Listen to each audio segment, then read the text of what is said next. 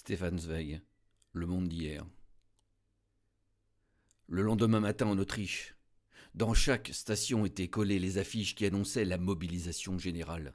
Les trains se remplissaient de recrues qui allaient prendre leur service. Des drapeaux flottaient, la musique résonnait. À Vienne, je trouvais toute la ville en proie au délire.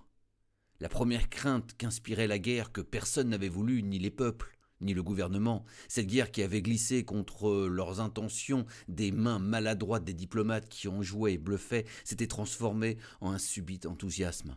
Des cortèges se formaient dans les rues, partout flamboyaient soudain des drapeaux, des rubans, des musiques. Les jeunes recrues s'avançaient en triomphe et leurs visages étaient rayonnants parce qu'on poussait des cris d'allégresse sur leur passage. À eux, les petites gens de la vie quotidienne que jusqu'alors personne n'avait remarqué et fêté. Pour être vrai, je dois avouer que dans cette levée des masses, il y avait quelque chose de grandiose, d'entraînant et même de séduisant à quoi il était difficile de résister.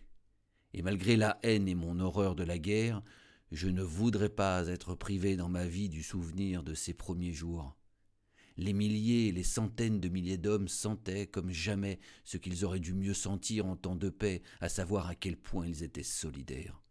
Une ville de deux millions d'habitants, un pays de près de cinquante millions, éprouvait à cette heure qu'il vivait une page de l'histoire universelle, un moment qui ne reviendrait plus jamais, et que chacun était appelé à jeter son moi infime dans cette masse ardente pour s'y purifier de tout égoïsme toutes les différences de rang, de langue, de classe, de religion étaient submergées pour un instant par le sentiment débordant de la fraternité.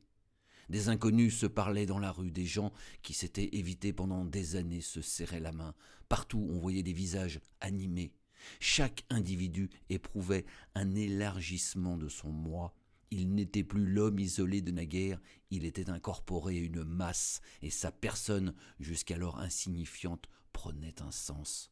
Le petit employé de la poste, qui du matin au soir n'avait fait que trier des lettres, le clerc, le cordonnier, avait soudain une autre perspective, une perspective romantique dans leur vie.